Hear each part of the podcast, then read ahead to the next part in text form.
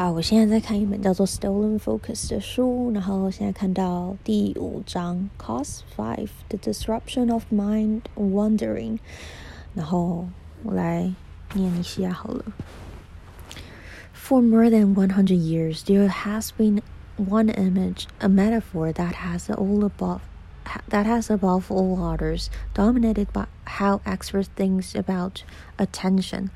Picture the Hollywood Bowl, crammed with tens of thousands of people, with all the laughing and jostling and yelling at the that take place as people sound saunter in and wait for the show.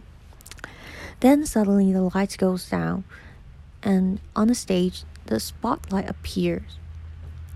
It lights up one individual, Beyonce or Britney or Bieber selling all the cater and clutter cases, and the focus of that room narrows to one person and their awesome power. In, night, uh, in 1890, the founder of modern American psychology, William James, wrote in the most influential text ever, in Western world at least, on this subject, that everyone knows what attention is. Attention, he said, is a spotlight. To put in to put it in our terms, it's the moment Beyonce appears alone on the stage and everyone else around you seems to vanish. James himself offered other images at the time too, and psychologists have tried other ways of thinking about it. But ever since, the study of attention has primarily been the study of the spotlight. This image I realized when I stopped to think when I stopped to think about it dominated how I thought about attention. 2. Attention is usually defined as a person's ability to select, selectively attend to something in an environment. So when I said I was distracted, I meant that I couldn't narrow the spotlight of my attention down to one thing I want to focus on. I want to read a book, but the light of my attention won't fade from my phone or from people talking in the street outside or from my anxieties about work. There's a lot of truths in this way of thinking about attention, but I learned that in fact, this is only one form of attention that you need in order to function fully. It exists alongside other forms of attention that are just essential for just as essential for you to be able to think coherently. And those forms are under even greater threats right now than your spotlight. In my life before I fled to Cape Cod, I lived in a Toronto Toronto of mental stimulation. Oh, not no no. I lived in a tornado of mental stimulation. I would never go for a walk without listening to a podcast we're talking on a phone. I would never wait two minutes in a store without looking at my phone or reading a book. The idea of of not feeling every minute with stimulation panicked me, and I found it weird when I saw other people not doing it. On long train or bus journeys, whenever I would see somebody just sit there for six hours doing nothing but stare out of the window, I would feel an urge to learn over them and to lean over them and say, I- I'm sorry to disturb you. It's none of my business, but I just wanted to check you, you do realize that you have a limited amount of time in which to, to be alive. And the clock continue and the clock counting down towards death is constantly ticking. And you'll never get back these six hours you are spending doing nothing at all. And when you are dead you'll be dead forever. You know that right I never did this, as you can tell from the fact that I'm not writing this book from a psychiatric institution, but it crossed my mind. So I thought that in Provincetown, stripped of distraction, I would gain one benefit. I would be able to be even more stimulated for even longer per- periods and retain even more of what I inhaled. I can listen to longer podcasts. I can read longer books. That did happen, but it occurred alongside something else, something I didn't see coming. One day, I left my iPod at home. I decided to simply go for a walk along the beach. I walked for two hours and I left my thoughts float without my spotlight setting settling on anything. I felt myself mind roam from looking at the little crabs on the beach to memories of my childhood to ideas for books I might write years from now to the shapes of men sunning themselves in speedos. My consciousness drifted like the boats I could see bobbing on the horizon. At first, I felt guilty. You came here to focus, I said to myself, and learn and to learn about focus. But what you are do, uh, but what you're indulging in, the, uh, but what you are indulging is, its opposite, a mental. What the hell? Documents that documents what? That to mas masan that that. okay I don't know. The process of subsiding from the state of tension swelling. I don't know what this word is but I continued. For before long I was doing this every day. And my periods of main Mandarin started to stretch to three, four, sometimes even five hours. This would have been unthinkable to me in my normal life, but in that time I felt more creative than I had since I was a child. Ideas started to spin out of my head. When I would get home and write them down, I realized I was having more creative ideas and making more connections in a single three hours walk than I usually had in a month.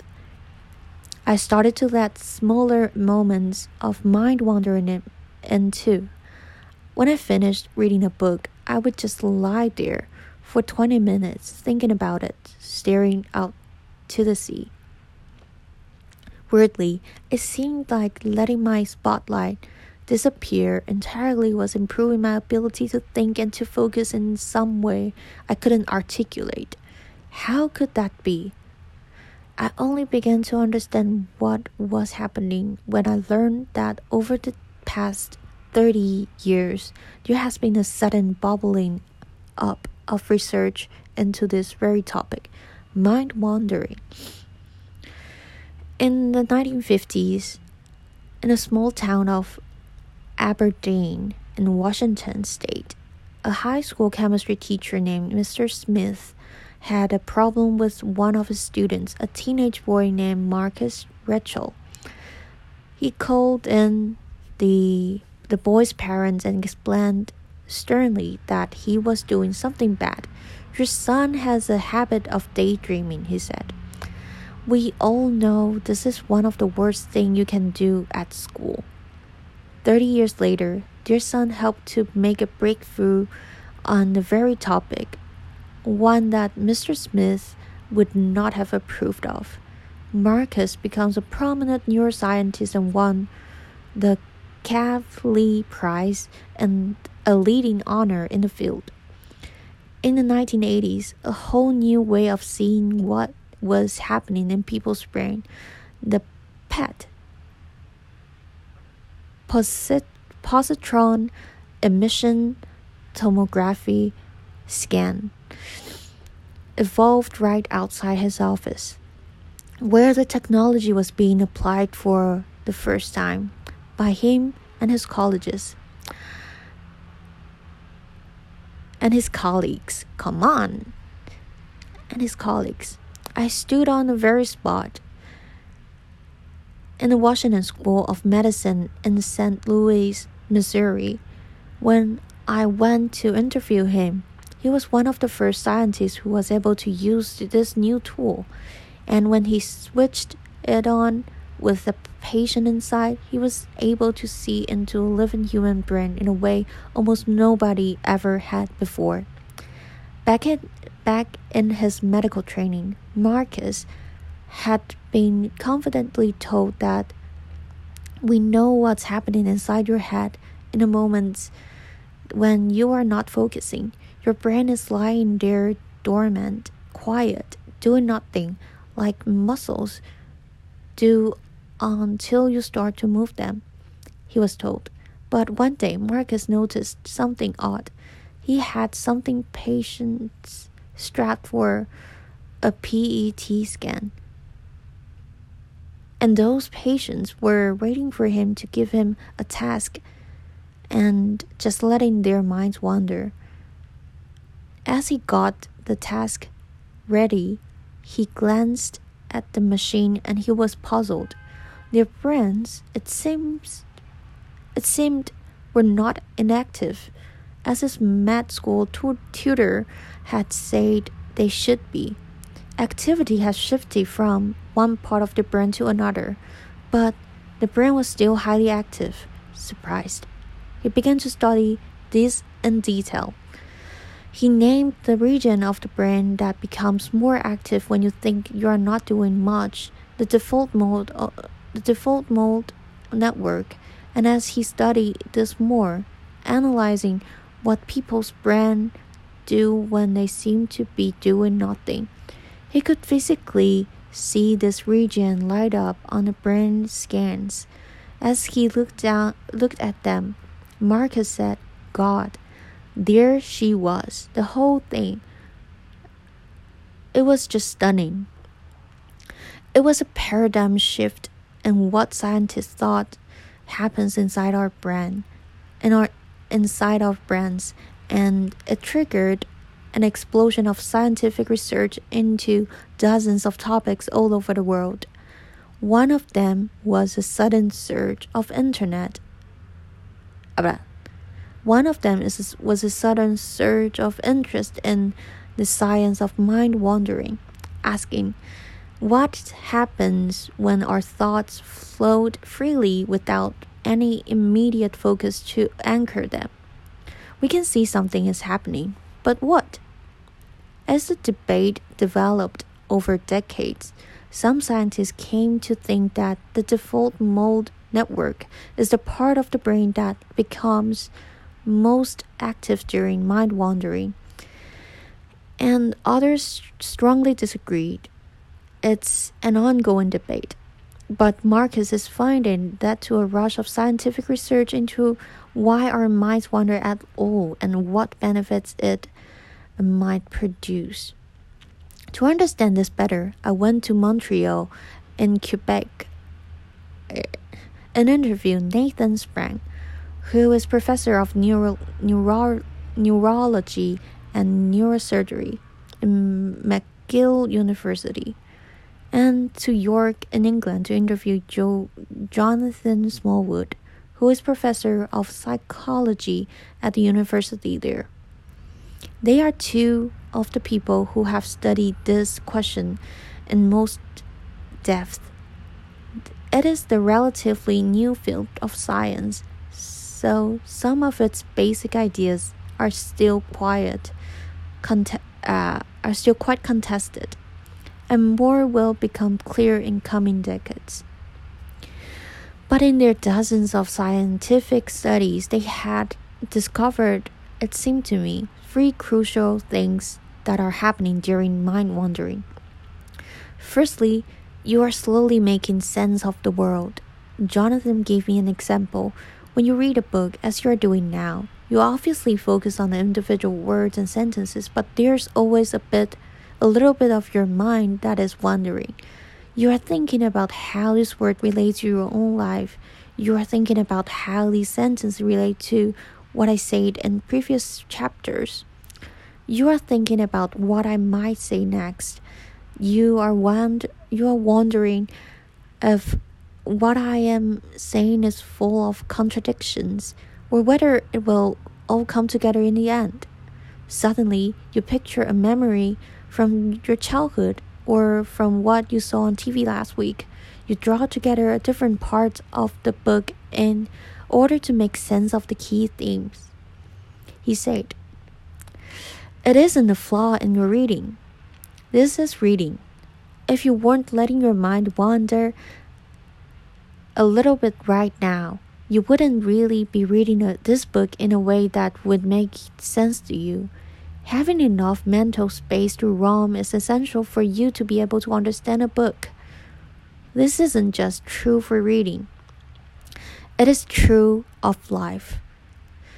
Some mind wandering is essen- some mind, mind wandering is essential for things to make sense. If you couldn't do it, Jonathan told me, so many other things would go out of the window. He has found that the more you let your mind wander, the better you are at having organized personal goals, being creative, and making patient, long long term decisions. You will be able to do th- these things better if you let your mind drift and slowly unconsciously make sense of your life. Secondly, when your mind is one when your mind wanders, it starts to make new connection between things, which often produces a solution to your problems. As Nathan put it to me, I think what's happening is that when there's an unresolved issue, the brain tries to make things fit. If it's just given the space to do it, he gave me a famous example. The 19th century's French mechanic, uh, mathematic, mathematician Henry Point Poincaré, Henry Poincaré was wrestling with one of the hardest problems in maths. And he had narrowed his spotlight down onto every squiggle, squiggle, squiggle of it for ages, and he was getting nowhere. Then one day, when he was away on a trip, suddenly, as he was stepping into the, a bus, the solution came to him came to him in a flash.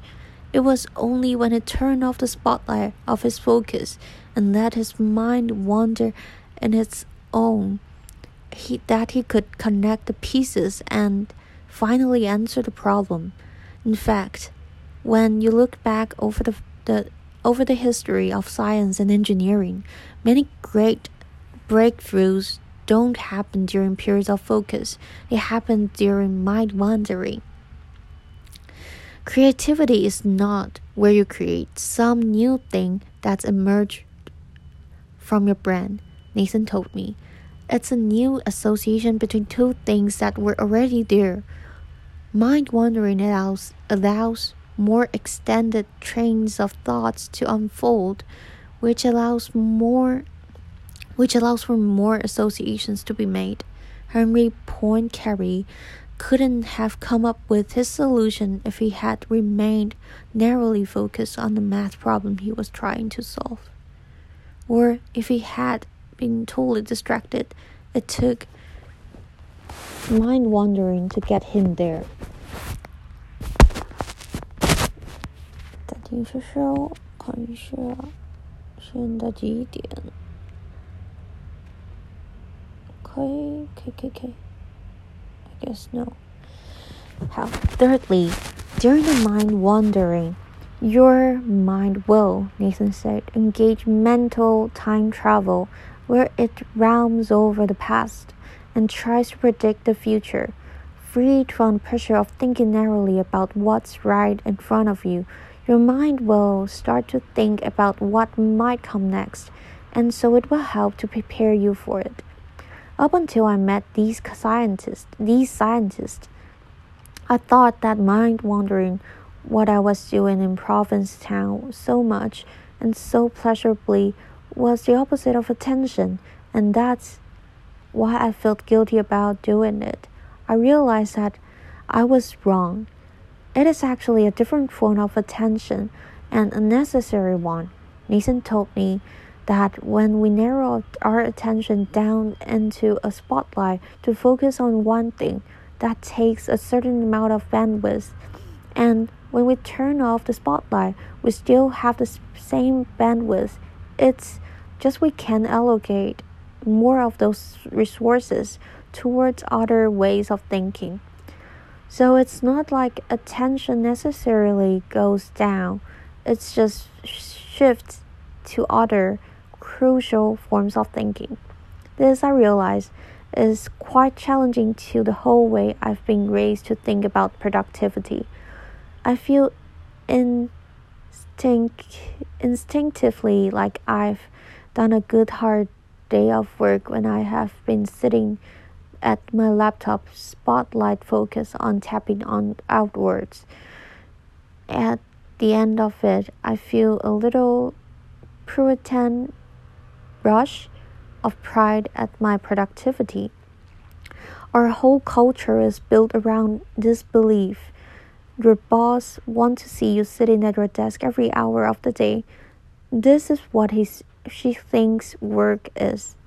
This is this way of thinking is implanted in our in, our, in us from the young the very young age like Marcus Raichle like Mar- Marcus Raichle. we are told off at school for daydreaming. That's why, on the days I spent simply wandering aimlessly on the beaches of Provincetown, I didn't feel productive. I thought I was slacking, being lazy, indulging myself.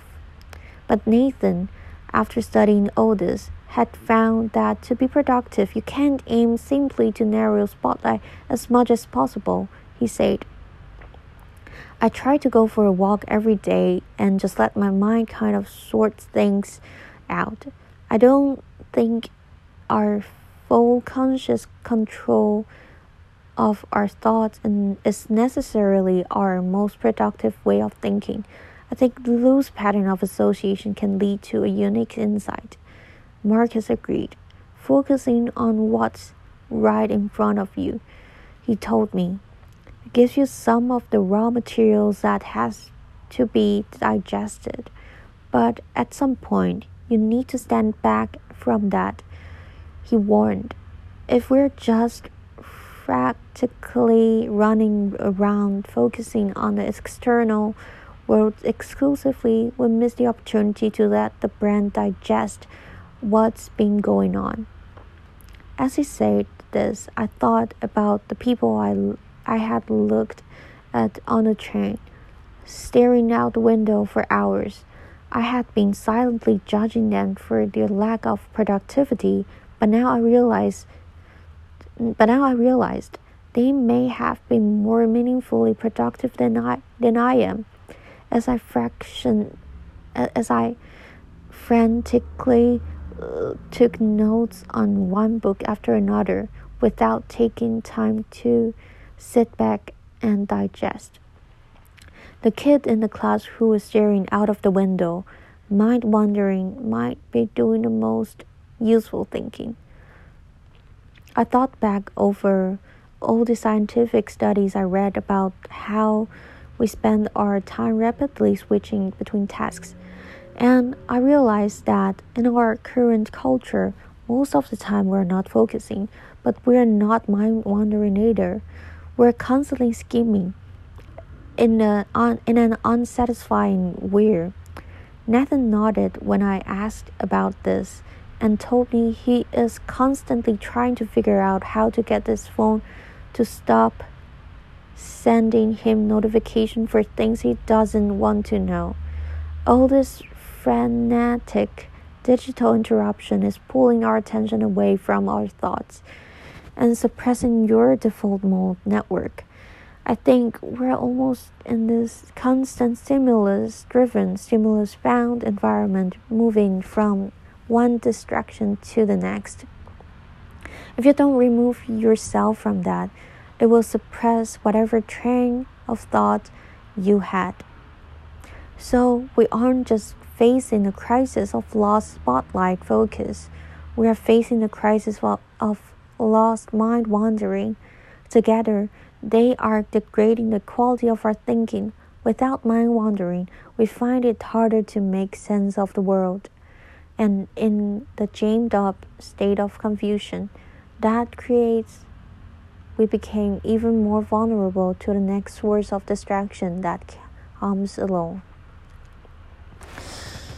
好，先念到这边好了。这这这一个章节还有还有十六分钟，so 我 觉得我可能念完，呵呵我口干舌燥，先这样，拜拜。